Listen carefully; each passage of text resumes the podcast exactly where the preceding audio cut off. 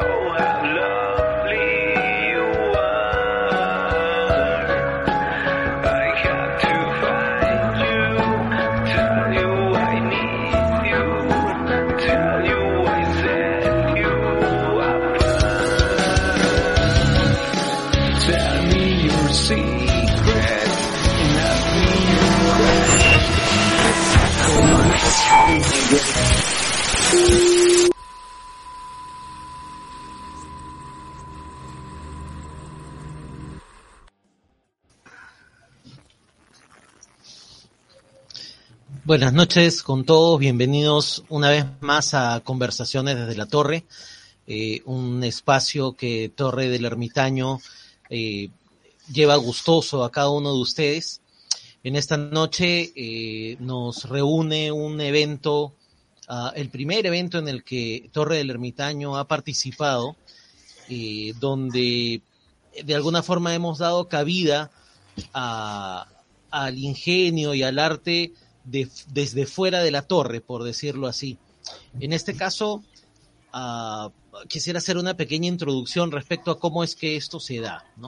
Eh, a inicios del 2022, la revista virtual Aeternum comunicó a sus seguidores eh, de, de, la red sobre una nueva convocatoria, eh, la cual decidió llamar Capicúa Multi, Multiuniverso, donde el reto para los escritores que se animaran a participar era la fusión del género terror con la ciencia ficción, pero con un matiz que se acercara al relativamente nuevo concepto de los multiversos. El plazo original que, que, la revista Aeternum dio corría desde el 9 de enero al 9 de marzo de dicho año, ampliándose posteriormente hasta el 27 de marzo a pedido de los mismos participantes. Eh, vale decir que, quien habla, Gamaliel, participó también en, el, en, el, en esta convocatoria. Y obviamente, este, Tania, que es con quien contactamos de la revista, eh, no sabía pues quién, quién era yo. Y, y fue, fue también algo nuevo, ¿no? Tratar de, de un poco ampliar el, los alcances de Torre del Ermitaño, ¿no? El día 12 de mayo se dieron a conocer los 10 cuentos seleccionados para la etapa final. Valga este, mencionar que no estuve entre ellos siquiera, entre los cuales se encontraba el universo paralelo de Esteban Castellanos, quien resultó ganador de este concurso y quien nos acompaña esta noche en estas conversaciones desde la torre. Eh, Esteban, es un gusto para nosotros tenerte aquí este, como parte de, de los ecos que recorren la, la, torre del ermitaño. ¿Cómo estás? Buenas noches. Hola, buenas noches. Eh, gracias por invitarme. Este, fue una sorpresa desde un inicio cuando vi que, que mi cuento había sido elegido. Sí, de, por sí, la emoción que sentí cuando estaba entre los 10 finalistas fue así como que, bueno, ya con eso este, es suficiente.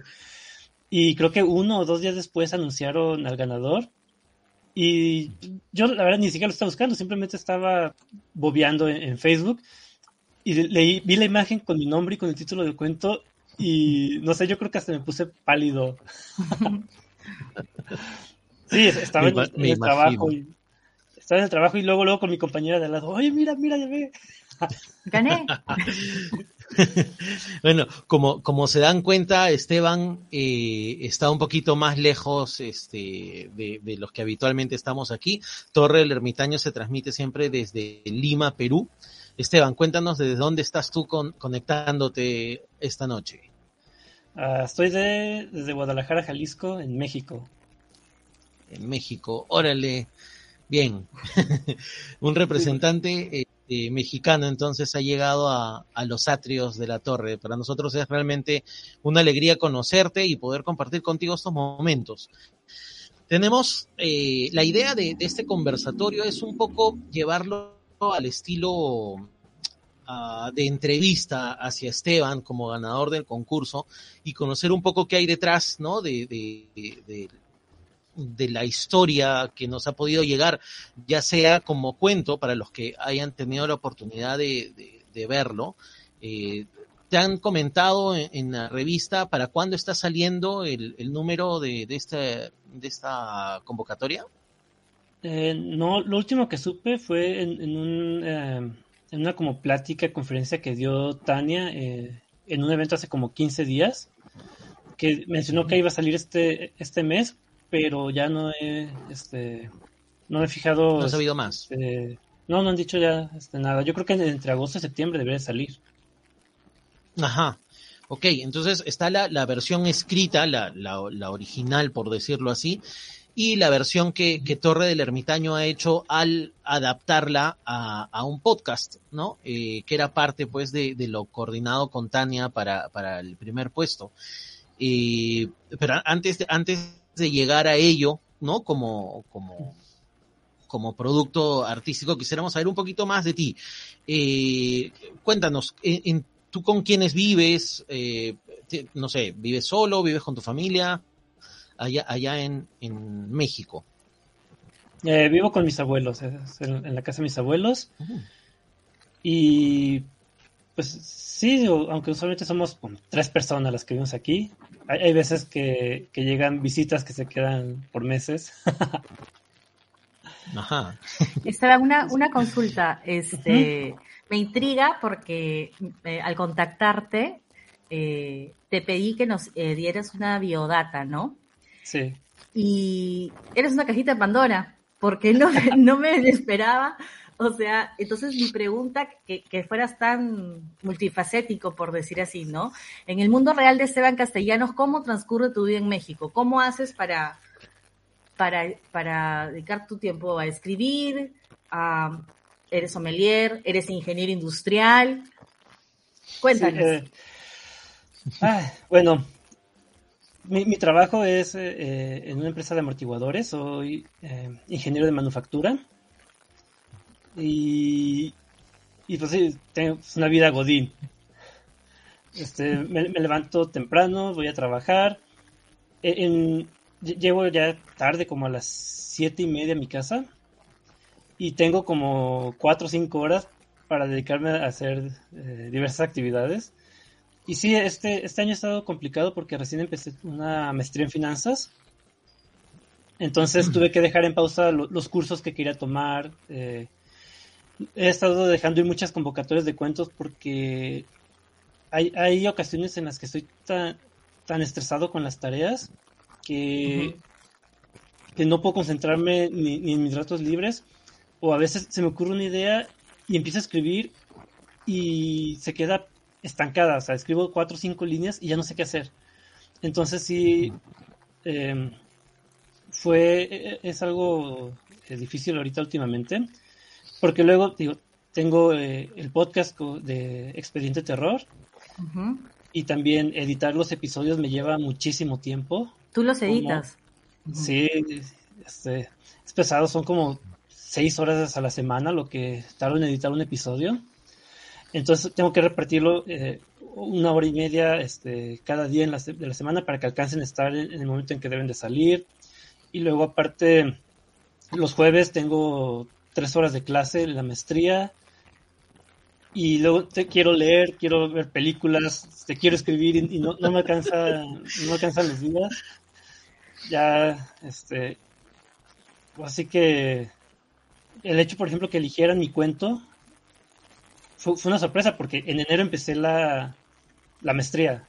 Entonces la convocatoria se abrió el 9 de enero y tengo la mala costumbre de siempre esperarme el último día para enviar eh, los cuentos siempre estoy cambiándoles cosas, este, modificándoles, quitándoles, poniéndoles. Y ahorita no, ya no tengo chance de, eso. Claro, estás con el tiempo justo. sí, y lo de sommelier es em, muy de vez en cuando, digo, realmente eso nomás porque es algo que me gusta mucho eh, los test. Ya. Entonces, a veces sí eh, he dado algunas conferencias. La última que di fue el año pasado para, para una escuela de, de gastronomía aquí en, México. Pero sí, o realmente es nomás cuando, cuando me lo piden y ya este pues me toca preparar diapositivas, estudiar otra vez por si se me olvidó algo. Pero ahorita eso está como que más relegado. Okay. Algo, algo que no, que no te hemos preguntado, es qué edad tienes tú, Esteban? 32 años. 32 años. ¿Soltero todavía? Sí, sí, podría decirse, digo, tengo pareja, pero este, no, no somos casados. claro, no tienes hijos. No, gracias a Dios no. Ese es mi club, es mi club. ya, llegaremos a, esos temas. Tengo una sobrina bebé y ahorita es, mi adoración, pero lo bueno de los sobrinos es que en cuanto se pongan pesados se los puede regresar a sus papás y listo. Es verdad, totalmente de acuerdo. Esteban, ¿cómo, te, ¿cómo te animaste a escribir? Este, dado que eh, ha habido un boom, ¿no? De, de que la gente ha eh, se ha redescubierto, por decir así, por el tema de la pandemia, ¿no?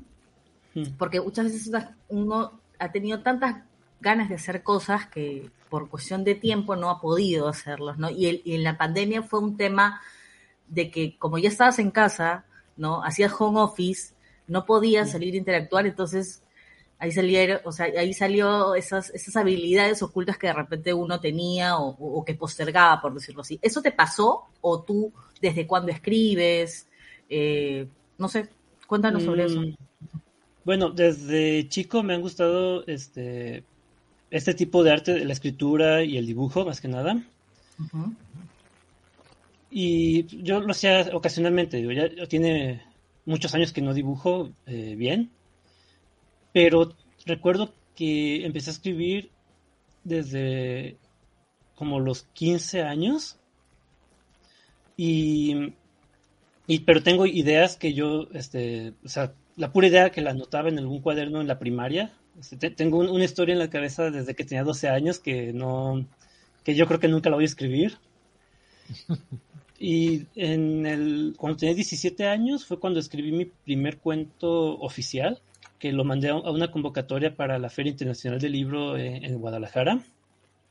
Y quedé seleccionado entre los finalistas de, de la preparatoria. Y al final no gané, pero, pero fui seleccionado y estuve yendo una semana completa a, la feria, o sea, de que la maestra nos llevaba en su carro hasta la, a la expo donde se realiza el evento y entrábamos a conferencias, a pláticas, este, fuimos a la premiación y ya desde entonces eh, empecé a escribir ocasionalmente, pero eran cosas que yo tenía como que guardadas para mí.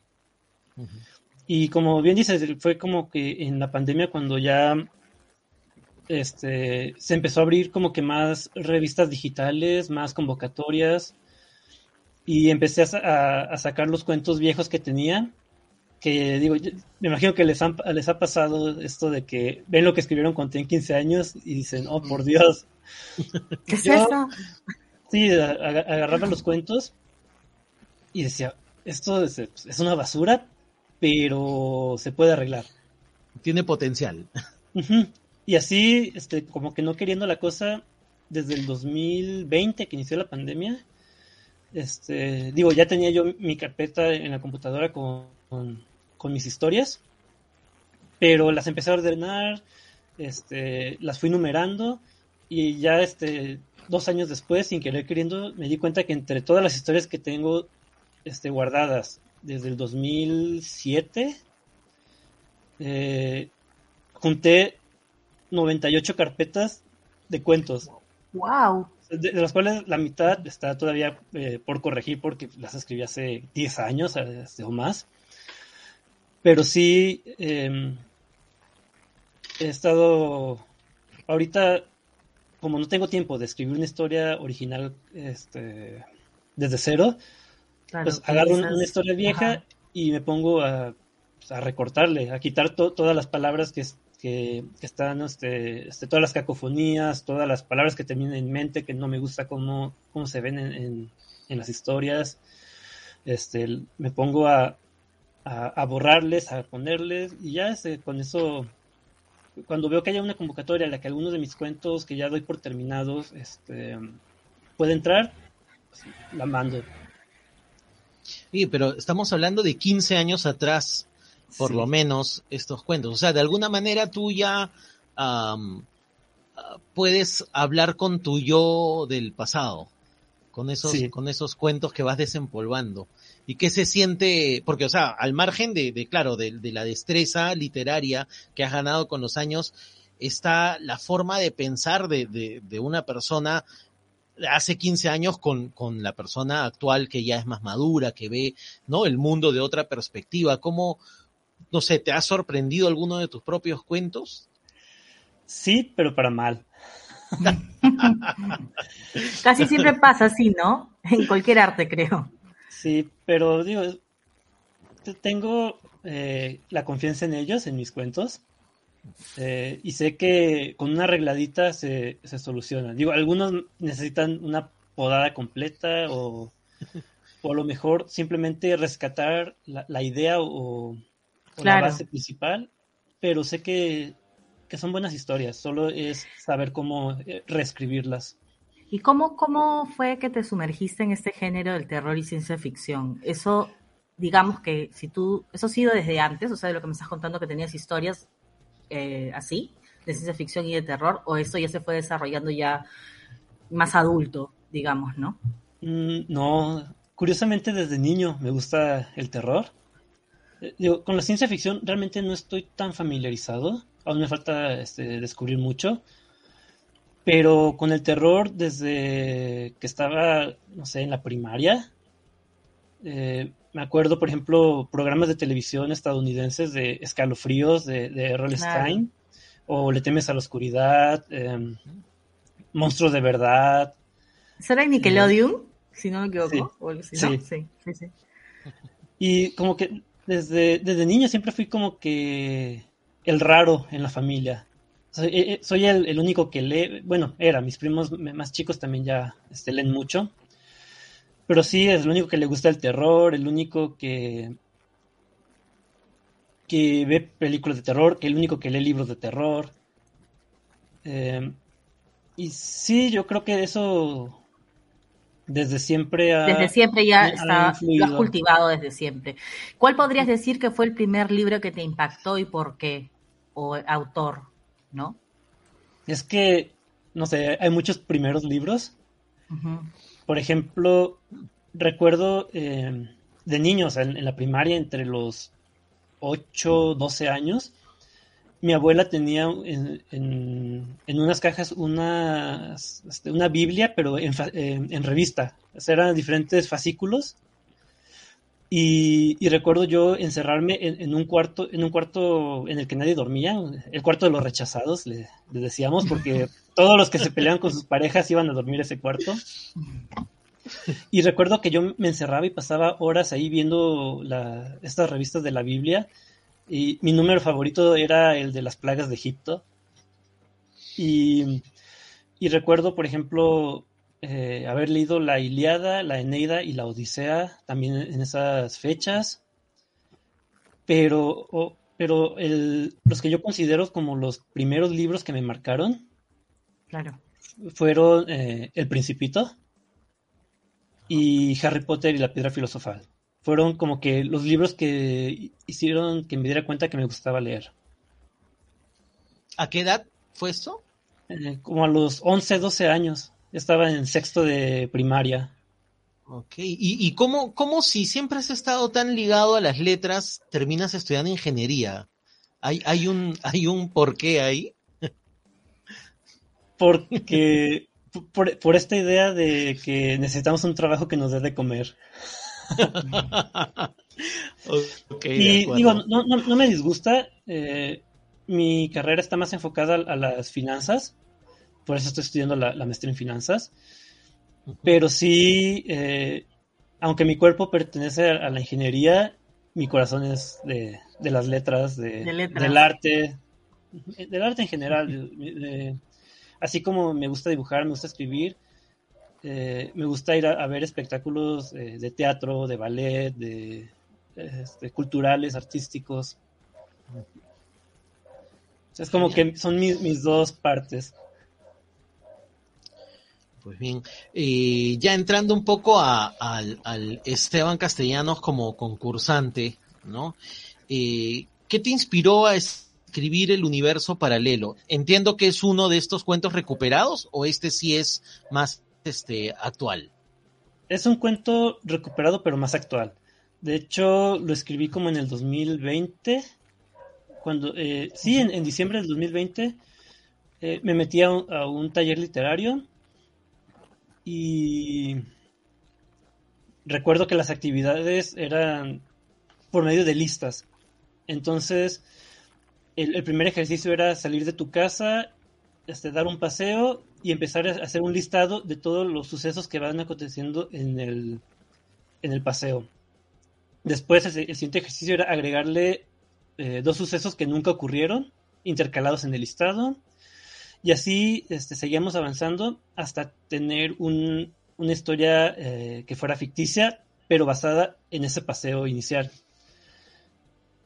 No recuerdo exactamente en qué momento se me ocurrió la historia en, sí, solo que como a la mitad del, del, taller, yo ya había pensado en que quería que, que mi historia fuera de un viaje en el tiempo.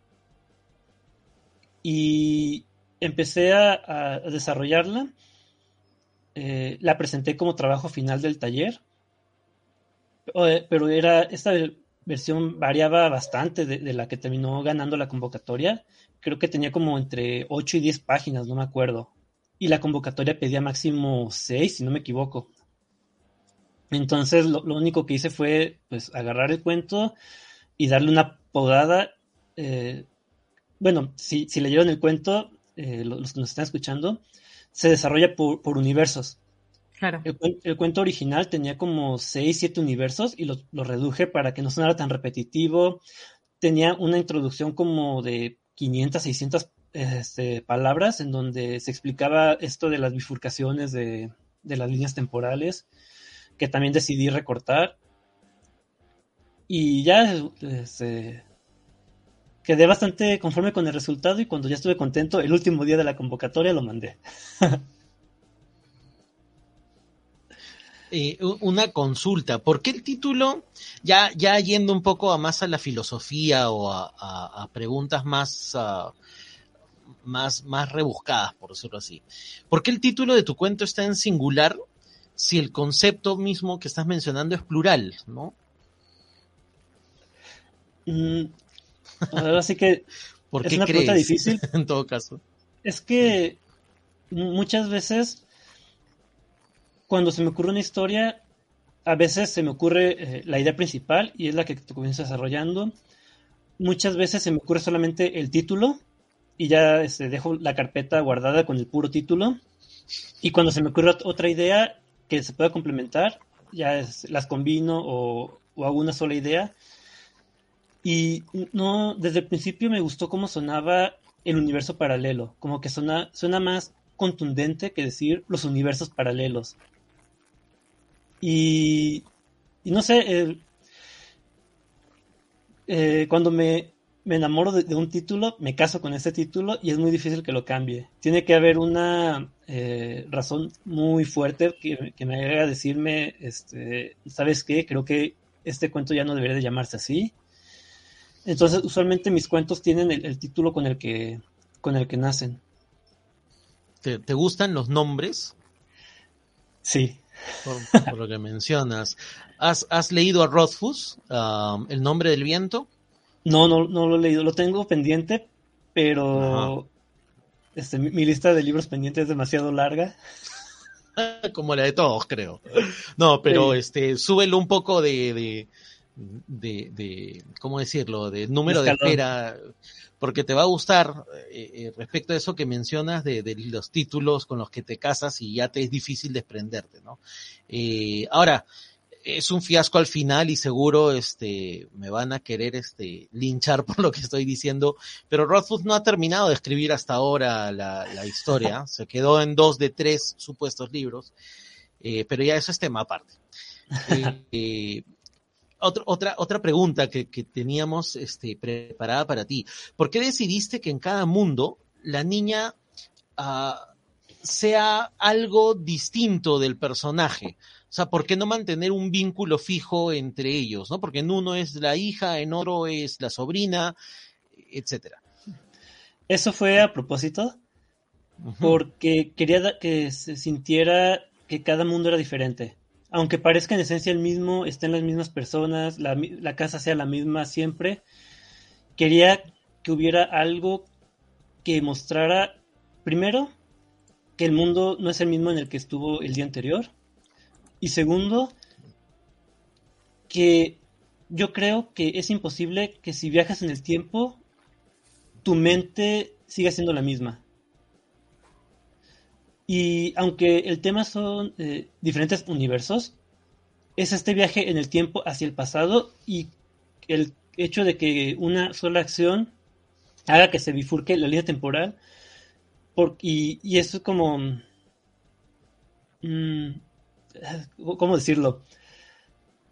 El universo se, se, crea en el momento en el que él cambia las cosas. Entonces, para para que no se sintiera tan repetitivo el discurso de, que siempre le dijera lo mismo. Claro. Dije, ok, pues vamos eh, cambiando ese, detalle, que siempre sea una niña diferente la que, a la que está eh, defendiendo, o vengando más bien, para así distanciarlo del universo anterior. Una consulta, Esteban. sí, sí, sí, eh, lo que iba a mencionar, lo que iba a mencionar es, es interesante porque Ah, uniéndolo con la pregunta anterior, o sea, el universo paralelo cuando en realidad son varios, varios, varios mundos, uh, indica, claro, a mí me indicaba que la esencia es una sola, que es lo que tú nos estás diciendo, ¿no? Por más de que son diferentes realidades, de alguna manera la esencia se mantiene.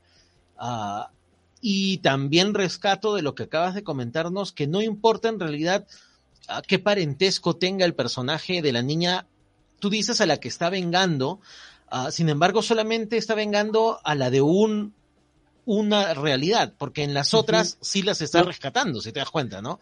y, lo, y lo importante no es tanto qué lugar tiene para el personaje, sino el sentimiento que los une. Que, que en todos los casos es alguien cercano a, a, a quien tú eh, admiras y, y, quieres, ¿no? Eh, eh, no sé, rescato eso, me, me, me gusta eso de, de, de, lo, de, lo, que estás mencionando. Jules, ibas a, a, a decirnos sí. algo. Sí, le iba a preguntar que si había alguna connotación en la apariencia final que toma eh, el personaje, ¿no? Debido a todos los viajes que ha realizado en el tiempo. Sí, esto es algo que yo quería, eh, que, quería que se reflejara. Es como, bueno, va a ser una analogía un poco extraña. En, en la saga de Canción de Hielo y Fuego, en Juego de Tronos, eh, algunos personajes mueren y reviven pero cuando reviven su esencia ya no es la, la misma que cuando estaban eh, vivos de verdad. Entonces, lo que yo quería plasmar era cómo esta, el abusar de estos viajes día tras día y al tiempo que el personaje está consumido por la venganza total, o sea, realmente él ya no piensa en nada, él trae, trae su idea fija y es lo único en lo que está pensando y eso al final es como, como un doble juego, o sea, el, el, abuso de los viajes en el tiempo y demostrar cómo este sentimiento tan, tan negativo te va consumiendo hasta el grado que realmente cuando logras vengarte realmente no eres mejor que la persona de la que te estás vengando y hacerlo una y otra vez no solo se tenía que reflejar en el, en el alma del protagonista, sino en, en su apariencia. Claro, cómo va mutando, ¿no? Claro. Eric, Eric Ballenas nos, nos hace la siguiente pregunta. Él dice, entonces, en la obra original, eh, ¿pudiste explicar cómo sabía el personaje si iba a ser su sobrina, hija, etcétera, la que iba a sufrir en ese universo en particular? Eh, no consideré necesario que eso se tuviera que explicar porque el personaje realmente no importaba. El personaje tenía la idea fija de ir y matar al sujeto sin importarle, para empezar, si en verdad en ese universo tenía una sobrina o una hija. O sea, a él no le importaba, él simplemente mm. quería ir a... Ya tenía el objetivo. Uh -huh. Ajá. Eh, tú acabas de mencionar nuevamente, fíjate, que él está vengándose, ¿no? Uh, insisto, la venganza fue solamente en, en, en, en, el, yo diría que en el mundo 2, ¿no? Este, donde él ya tiene un objetivo, como mencionas. Eh, y más bien en los otros él se, se anticipa a los hechos. Y en algún momento él, él, ¿no? Le viene a, su, a la mente que ¿Qué pasa si es que en ese mundo es inocente esta persona y, y lo quita de, de, de, porrazo, ¿no? Este, eh, para, para no, no caer en esa ambigüedad. Para ti, como escritor, ¿en alguno de los mundos este, este violador fue inocente? Sí. No, no, escribí nunca, eh, ni siquiera en la versión original, eh, un universo en el que fuera inocente, porque no quería que el protagonista dudara. Él ya tenía la idea metida en su cabeza eh, y no quería que, que titubeara, o sea, quería que fuera derecho a lo que él quería hacer, para ir demostrando la, la decadencia de, de, su cuerpo. Claro. Esteban, una consulta.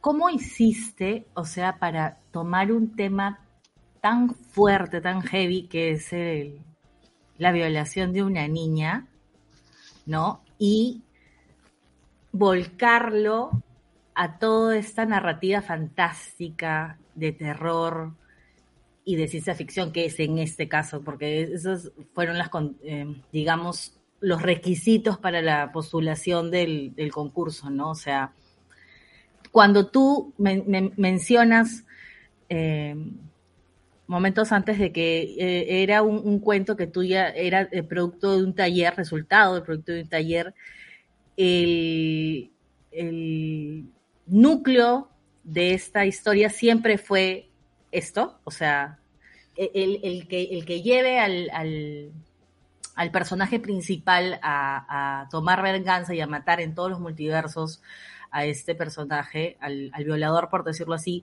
siempre, estu, siempre fue desde un inicio la idea principal que fue por la violación de una niña.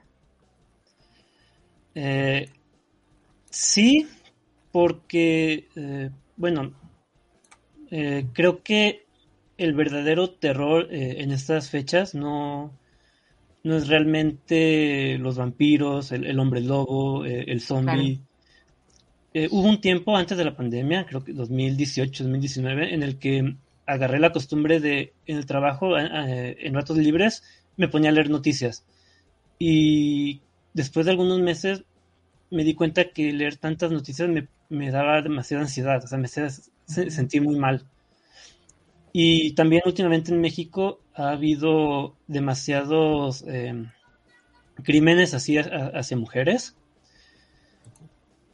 Y creo que el sentimiento que tiene el, el protagonista es algo que podríamos sentir eh, cualquiera de nosotros si le llegara a pasar eso a, alguna familiar.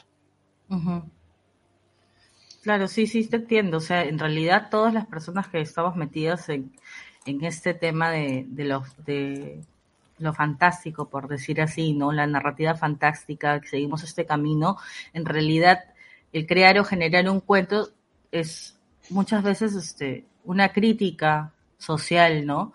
Y así suene crudo, el, verdadero terror, como lo mencionaste, no es el de un ser fantástico, sino es del que con el que convivimos día a día, ¿no? Este, sí, es de terror. es más, realmente. Ah, eh, dice mi abuela que hay que tenerle más miedo a, los vivos que a los muertos. Mm, y, creo que es algo, por ejemplo, que siempre me ha gustado de, uno de mis escritores favoritos. Y a lo mejor iba a sonar eh, muy cliché o, muy raro porque sé que a mucha gente en el medio no le gusta, que es eh, Stephen King. Pero creo que, que, su mérito es poner el terror en, lo cotidiano. Sí, no deja de ser este ente asesino que se disfraza de payaso, pero ¿qué es lo que hace? Matar niños. No deja de ser eh, la chica con poderes tele, telequinéticos que termina quemando toda la escuela. ¿Pero por qué es? Por, el bullying. Entonces, son, temas que yo creo que siempre van a ir bien con el terror, porque si no todos, al menos la gran mayoría, hemos pasado por, por muchas situaciones así. y es lo cotidiano, o sea, es algo que te puede pasar este, saliendo a la calle en la esquina, igual te pueden asaltar, te pueden matar. Es, es un como que es, un terror con el que todos vivimos. Claro. Y a lo mejor una persona cuando lee no quiere saber ese tipo de cosas, pero para eso está la ficción, para complementarlo. Ahora, eh, yo considero que la ficción siempre está basada en la, en la realidad, ¿no? Eh, y, respecto a ello, eh, algo que no te hemos preguntado, bueno, sí, sí viene después, me he adelantado un poquito a, lo que quería ir es este personaje que tú planteas, tú, tú, lo, o sea, no, me parece que en tu mente él es una especie pues de vengador, de, ah, de protector, ¿no? Incluso de héroe para, para estas niñas, ¿no? Ah, que son allegadas a él. Sin embargo, no, no escapó a mi idea, te hablo en lo personal como Gamaliel, que que este personaje poco a poco empieza a sucumbir ante ah, esa acción de matar una y otra vez. Eh, porque es más, la historia no te dice cuántos mundos él recorre haciendo esto. Ah, y no se escapó de mi mente la posibilidad de que todo esto despierte en él algo que probablemente estaba dormido ah, y que despierta, siendo él de, de naturaleza psicópata, ¿no? O sea, lo convierte en un asesino en serie. Si bien mata a una misma persona en una misma situación, eh, está matando, ¿no?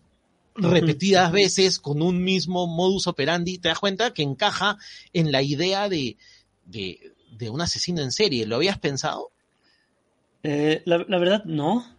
porque, bueno, digo, me encantan también las historias de, asesinos en serie, mm. pero como no es, no es un tema que yo conozca mucho, que no me sienta como que, que sé lo suficiente para escribir sobre eso, no, no, no, lo, no lo había contemplado, pero sí tiene, tiene un punto, digo, al final nosotros en, algún momento hemos eh, deseado matar a alguien, aunque sea así como que, ah, este güey, cómo me, molesta. Eh, cuando vas manejando y hay mucho tráfico y se te mete alguien este, delante o te echan el carro encima o no sé, eh, creo que incluso lo llegó a decir Agatha Christie de que los mejores los mejores asesinatos se le ocurrieron mientras lavaba trastes o, algo así. es verdad. todos en algún momento hemos pensado eso pero sabemos que está mal. Es verdad lo que dices. A mí me gusta escribir, por ejemplo, y las mejores historias que he escrito para mí son en mi cotidiano. De verdad, lavando un plato, comiendo, qué sé yo, barriendo, lo que sea. No, sí, sí, es totalmente cierto. Y, mm, ¿sabes? Cuando recién nosotros eh, terminamos de leer tu cuento, cuando nos lo envió Tania, me acuerdo, este, se nos ocurrió que así como, como en los diferentes eh, multiversos, ¿no? Este, esta niña cambia el parentesco, ¿no? Con el personaje principal, por decirlo así. ¿Consideraste en algún momento que, este, en algún multiverso, ¿no? Este, el personaje principal sea el violador? Mm, no, no, nunca lo consideré porque no quería interrumpir esta idea de, la obsesión del protagonista. Por lo mismo que, no consideré que, este, que se pusiera a pensar en la relación que tenía con la niña, o que investigara para empezar si en ese universo sí existía la niña, o que a lo mejor el, tipo fuera inocente. Eh, todas esas opciones las, descarté, nunca estuvieron contempladas porque, porque hubieran interrumpido el, ritmo de, esta obsesión que quería marcar. O sea que no solamente pudo ser inocente en algún mundo el, el, la víctima, sino que incluso en algún mundo pudo no existir la niña. Y creo que en, uno de los últimos universos en los que aparece el protagonista, este, ve la, la, puerta o la fachada de la casa pintada de un color diferente. diferente. y, es cuando como que se le cruza la idea de que, de que a lo mejor el, este, ya no vive este ahí. señor no viviera ahí. Y lo que sí llegué a contemplar fue la idea de que llegara salvajemente a matar al dueño de la casa y que fuera otra persona. Pero mm. igual eh, eso sentía que no que no iba a ayudar al ritmo que llevaba el, cuento. Claro. Pero es algo, pero es algo que, claro, que está dentro de tu, de tu estudio de línea narrativa eh, como autor. Me parece interesantísimo. Eh, algo adicional, Lilith, de respecto a este, a este tema de, de, Esteban como el concursante. Me parece, súper interesante porque, bueno, yo soy de a pie que pasemos a la, a la, a la, otra etapa, ¿no? Que es la interpretación de que ha tenido Torre del Ermitaño con, con tu cuento, ¿no? Porque nosotros en realidad decidimos no tener ningún contacto contigo porque queríamos hasta, hasta poder sacar el producto en ficción sonora final, porque, eh, ¿cómo es, no? Este, tú presentas, tú presentas un escrito, un cuento y Gamaliel tiene una forma de interpretarlo, yo tengo una forma de interpretarlo, todo el mundo tiene, tú tienes la forma real, digamos, de interpretarlo, porque tú eres el que ha escrito ese cuento, ¿no? Entonces, queríamos que sea como las primeras impresiones y que sea cómo nosotros percibimos lo que has escrito y poder transformarlo y pasarlo a una ficción sonora, ¿no? Entonces, este, por eso decidimos no preguntarte si, por ejemplo, el nombre estaba bien, bien, bien pronunciado, este, y todo lo que recién te estamos preguntando, lo, lo omitimos totalmente porque queríamos hacer algo mucho más puro, por decirlo así, ¿no? Porque hay que tener en cuenta que cuando pasas un, un, un escrito a lo que es ficción sonora, desde ya a guion literario, o sea, toma toda una transformación, ¿no? Es, es diferente cuando lees a lo que escuchas, ¿no? Porque tienes que jugar mucho con, con el psique de la persona que está, eh, si bien es cierto, va a haber redundancia, escuchando, ¿no? Esa historia, ¿no? Entonces, ahí va mi primera pregunta y es, ¿qué te ha parecido la libre interpretación de tu historia, ¿no? En el podcast. Me, gustó, aunque fue, raro escuchar eh, mi historia. Y más, eh, digo, usualmente eh, cuando termino un cuento, lo leo en voz alta yo, entonces escucharlo por ahí que no fuera yo fue, fue, muy extraño. Y, me, gustó, de hecho, si hay algo de lo que estoy orgulloso de, de este cuento es el final el último, ese último párrafo me gusta mucho, aunque sí le quitaría una que otra palabra, pero eh, al escucharlo y con este, este piano de, de la canción de, de, Ay, se fue el nombre de... Ay, no, no, no me acuerdo el nombre de la canción. Scientist. De Coldplay. Scientist. Ajá, de Coldplay. Y, escuchar ese último párrafo con, el piano, sí, este, me, me erizó los, los, vellitos de los brazos. Dije, ah, qué, qué bonito se escuchó. Ajá.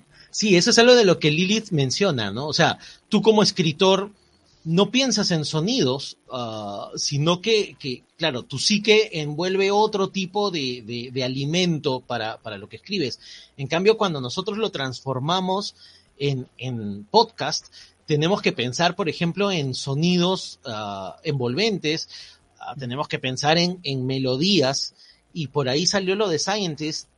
en realidad fue buscando un poco una letra que, nos lleve, no, no literalmente, pero que nos lleve un poco al ambiente del cuento y, consideramos que le podía quedar bien. Y la música en esa versión que es de un grupo ah, que hace covers, así es, ah, es genial, ¿no? Sí. Eh, y más bien, más bien yo te iba a, comentar. Eh, fíjate que la, la, grabación de las voces de, Gideon, ah, para esto, ¿es Gideon, Gideon ¿cómo, tú lo, lo lees? Gideon. Gideon, ok, perfecto. Sí. fue, a propósito ese, ese, nombre. ¿En qué sentido? Este, me acuerdo que lo, escuché en una canción, creo que era en la película de Call Me By Your Name, y, y me gustó ese nombre y decidí utilizarlo para la historia porque significa destructor. Así es, sí. O, lo buscamos. sí, por, lo buscamos, lo buscamos hasta fonéticamente, ¿te acuerdas? Claro, nos dimos cuenta, nos dimos cuenta que, que, claro, el significado tenía que ver con el personaje. Este, punto para ti en eso, ¿no? definitivamente. Eh, no, y te comentaba, hubieron dos uh, actores, entre comillas, de sonido, que, que grabaron el personaje. El segundo es el que tú escuchas en el podcast, que es un personaje frío, uh, muy, vamos, a, mi punto de vista, muy, ¿no? Este, psicópata, ¿no? Porque fríamente él dice, bueno, pues si me acerqué y lo maté, ¿no? O sea, medio, medio así, ¿no? Este, creepy. El otro vivía cada momento más, más visceralmente, ¿no? Eh, eh, es más, su respiración era más agitada, eh la grabación era era más, un poco, ¿cómo decirlo, Little? No sé. más has escuchado visceral, creo, era, sí. ¿No? ¿Más este, emotivo? Sí. Es, sí, o sea, él vivía mucho más lo que estaba haciendo, ¿no? Eh, finalmente se coordinó en que, en que uh, más interesante quedaba con este personaje que te narra las cosas, ¿no? En una línea casi, ¿no? Este, que no, que no se modula, ¿no? Un poco psicópata, como te digo. ¿no? Claro, lo, lo que queríamos realmente eh, transmitir era una persona, como no había un fin, no un final, porque eso se iba a repetir eternamente, ¿no? Entonces eh, era como que ya, otra vez tengo que hacerlo, ¿no? Entonces una cosa así. Eh, y sí decidimos hacerlo como un soliloquio, ¿no? Este, por eso, si te das cuenta en la historia, no sale la intervención eh, que en el guion literario sí, sí, sí está. Del asesinado. del, claro, del, del asesinado, ¿no? Entonces se, se convirtió en que sea solamente un personaje, ¿no? Y que a través de la música y de los sonidos pueda, o sea, puedan, la gente pueda entender su cabeza y el, contexto donde se desarrollaba toda la historia, ¿no? Tenemos una pregunta, dice, personalmente hubiera sido muy importante para darle forma que en uno de los universos los géneros hubieran sido inversos, un sobrino y una... No podemos mm. decir esa palabra, nos van a, nos van a pero Esteban, le estás leyendo, ¿verdad? Sí. O algo por el estilo. Sí, hubiera sido interesante, pero lo mismo, siento que algún cambio así tan notorio hubiera eh, afectado el ritmo de, la historia, porque incluso es, lo, que mencionan del actor de voz, que, creo que este, fue una buena elección porque el discurso que le dice al, al, sujeto, aunque tiene variaciones respecto al parentesco de la niña, es el mismo. Entonces, sí quería que se sintiera esa como que ya lo dice mecánicamente, este, como un robot que, lo dice este, por inercia o, que va en modo automático y, ya, porque pues al final de cuentas ya está deshumanizado. Una consulta, Esteban, eh, respecto a la música que se eligió para el podcast, tú como creador, ¿no? Porque tú has tenido, o sea, te lo has imaginado, ¿no? Lo has escrito, ¿no? Pero ya sentarte y cerrar los ojos y escuchar que alguien está actuando tu cuento y que te lleva, te transporta con la música. ¿Sentiste que la música tuvo un papel eh, importante? ¿Te, pareció adecuada? ¿Te gustó? ¿Te transportó? Sí, sí, yo usualmente escribo con, música, pero intento que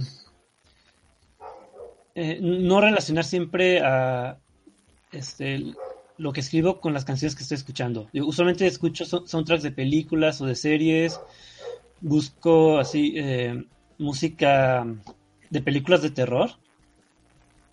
Por ejemplo, em, de este, cuando escribí este cuento, lo hice escuchando el soundtrack de Junjito Collection, de, este anime basado en el, en mangaka Junjito. Pero aunque era lo que más escuchaba, intentaba ir cambiando de, música precisamente porque no, no quería casarme con una idea de, cómo tenía que escucharse o cómo tenía que, verse. Igual, por ejemplo, nunca describo cómo es Gideon, más que hasta el final cuando ya va eh, mutando, porque no quería eh, que tuviera una imagen fija Digo, e-, es, algo, no, sé, es una, idea muy mía, que a menos que sea, que sea una historia ya más larga, que ahí sí, pues tienes que describir al personaje, a los protagonistas al menos, pero en los cuentos puedes jugar con, esa sensación para que cada quien le dé la imagen que, ellos quieren. O sea, realmente eh, a nadie le importa si el protagonista era rubio, moreno o este afrodescendiente, mexicano, este, gringo, canadiense, argentino, pues, ¿no? Realmente, mm, así, por ejemplo, creo que eso me ayudó a disfrutar la, versión en, en, audio, porque fue como una, sí, tener eh, una historia fresca, o sea, si hubo cosas, por ejemplo, la voz mecánica así, toda tranquila, toda fría. Este, eso, me gustó mucho. Eh, la, música siento que le dio eh, un plus. Y, y pues, pues eso ya. Qué bueno. Esteban, pregunta. Eh, ¿Tienes en mente publicar algún libro?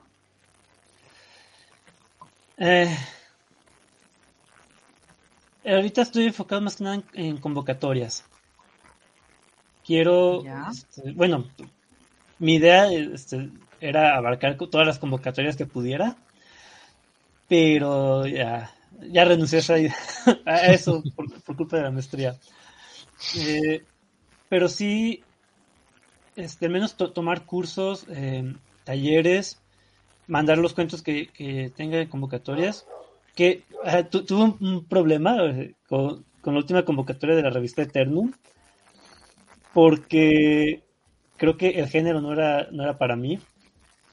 Y la verdad, escribí tres, tres, tres cuentos distintos de, una página, la, pura idea. Y al final ninguno me convenció, no sabía cómo continuarlo porque este las se, me fue la palabra. Las bases eran muy estrictas y, y algo que, que, no quiero es em, cerrarme yo así a, escribir de eso. Al final yo escribo las historias que a mí me gustaría leer y ya si se adaptan a alguna convocatoria, pues la mando y si no, pues, ahí se queda guardada. Pero sí, eh, tengo un montón de convocatorias guardadas. Eh, conforme se van pasando los plazos, las quito. Pero sí me gustaría, eh, algunas que he visto que son de recopilaciones de cuentos o, de novelas cortas. Sí, a lo mejor el próximo año poder participar en alguna. Pero así publicar por, mi cuenta o, buscarlo yo, mm, no. O sea, si gana la convocatoria, pues bien. bien. Pero si no, pues puedo seguir intentándolo. Pregunta, ¿ebook o libro de papel? Ah, libro de papel siempre. Pero... Libro de papel. Pero, por ejemplo, e-, en ebook sí eh, me, da, me da la opción de, leer libros que no sé si me van a gustar. Porque antes tenía la mala costumbre de libro que veía, libro que compraba. Y ya últimamente he decidido ser más eh, selecto con los libros que compro. Entonces, si hay un libro que me interesa, pero no sé si tener, no, estoy convencido de comprarlo en papel, pues veo, este, busco en, en, Amazon, en cualquier tienda que tenga eh, libros electrónicos. Muchas veces tienen pruebas este, para leer eh, las primeras 10 páginas o el primer capítulo. Y si siento que vale la pena, mejor lo compro en físico.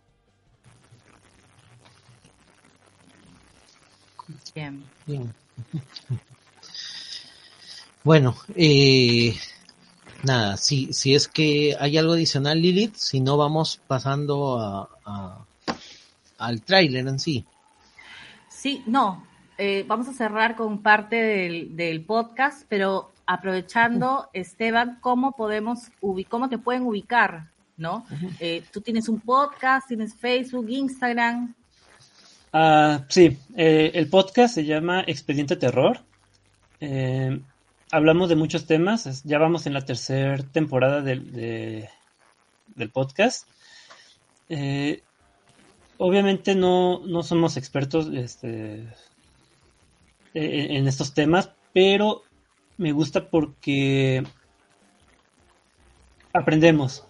Entonces, cada, cada episodio es eh, un tema distinto. Hemos hecho episodios desde las criaturas más eh, básicas del terror, vampiros, brujas, hombres lobo, eh, hasta temas de viajes en el tiempo, religión, bosques, ciudades.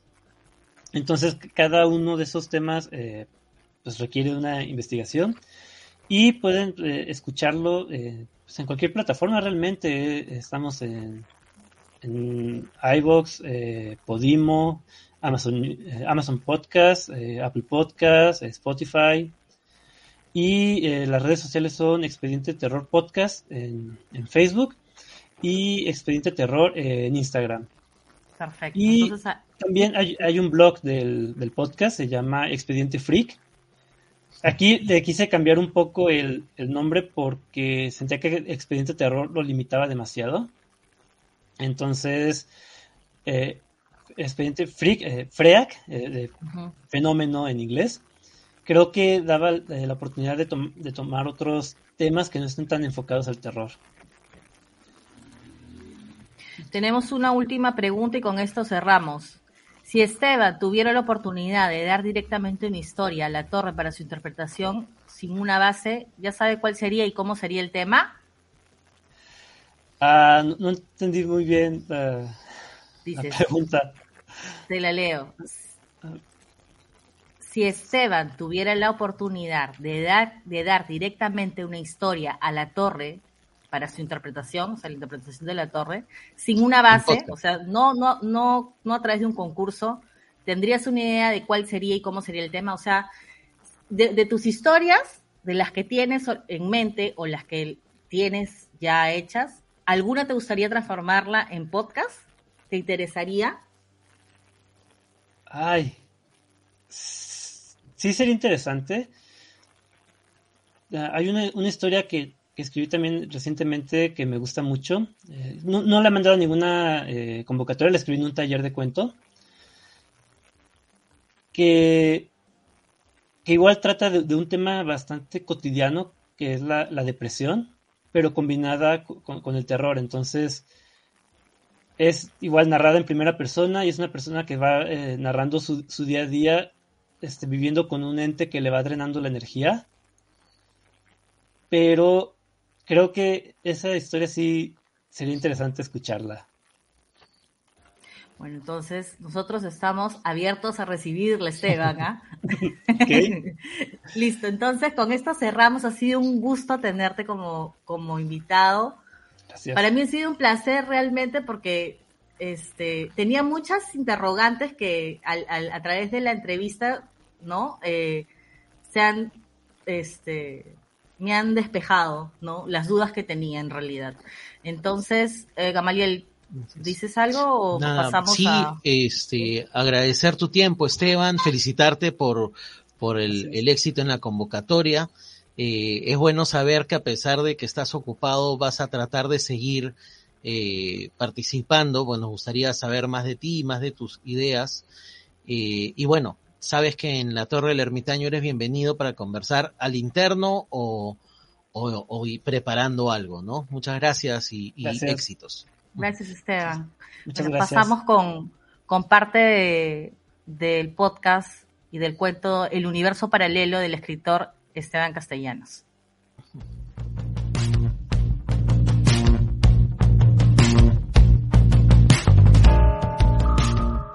Cada segundo generamos sin querer un universo paralelo a nosotros con cada decisión que tomamos.